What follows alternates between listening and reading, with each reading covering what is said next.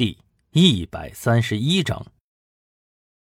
易星摇了摇头，他不希望有人插手这件事。易星点了一根烟，刚要放到嘴里头，却被袁浩一把抢了过来。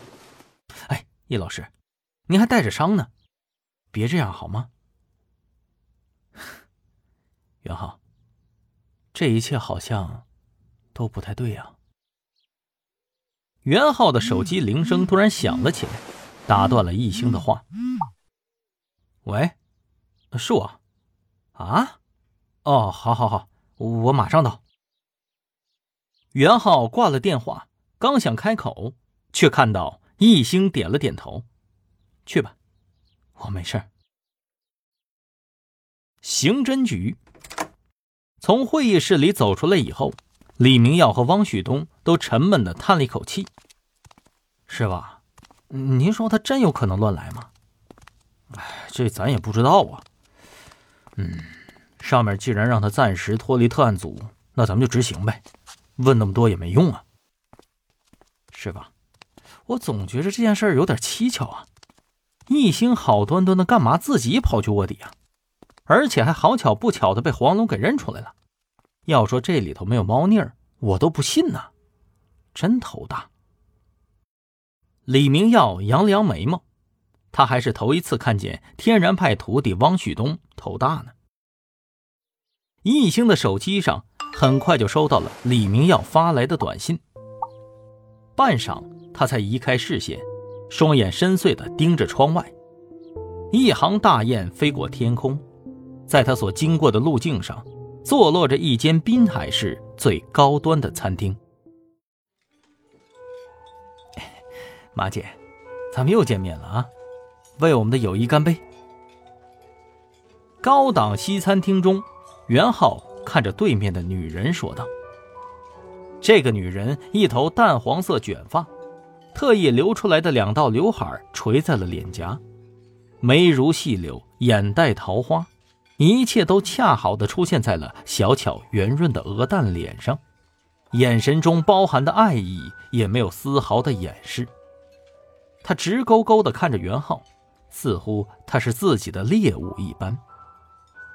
那个，马小姐，哎，今天可是七夕呀，中国的情人节，这日子约我出来，是不是不太合适啊？情人节。哼不就是约情人的吗？马小姐，咱们咋就成了情人了？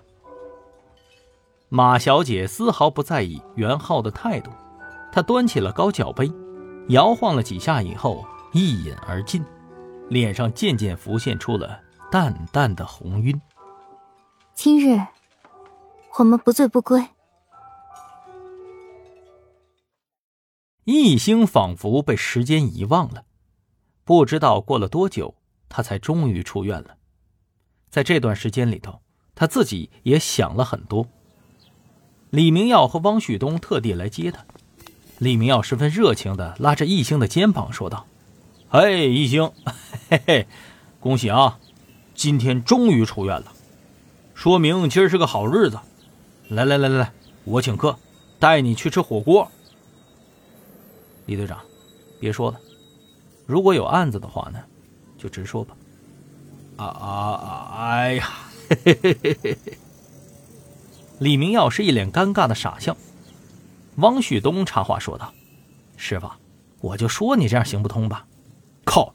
闭嘴啊，你个臭小子！师傅说话你插什么嘴啊？那个什么，一星啊，还还是这样的。之前短信你也看见了。”现在局里面对你暂停聘用这个事儿还是没有松口的迹象，但是那个买卖不在情义在吗？对不对啊？是不是啊？李队长，别客气了，直接说吧。嘿嘿嘿，哎，行行行，其实吧，我今天真是来请你吃饭的，呃，顺便嘛，那个我我这儿有点资料，哈，帮我们看看就行。李明耀冲着汪旭东挤了一下眼睛。啊啊，对对对，易顾问，这次的案子确实有点蹊跷，截至目前还没发现有人死亡，但是呢，却总有人说呀，他看见有人杀人了，具体资料都在这儿，您先拿着，不着急啊，慢慢看。那个师傅，咱们先开饭。哎，对对对对，就是啊，你个傻徒弟，干嘛着急给资料啊？走走走走走，坐我车，坐我车，上车。一星没说话，而是直接开门坐到了后排，翻看起资料。原来是个精神病人，强烈要求报警。他疯狂重复说自己的妈妈杀人了。但是警察去调查以后，发现他的妈妈只是一个身材矮小的老太婆，唯一的爱好就是打麻将。对于他儿子的报警，他总是十分的不屑，就说一句“神经病人的话”，你们都信吗？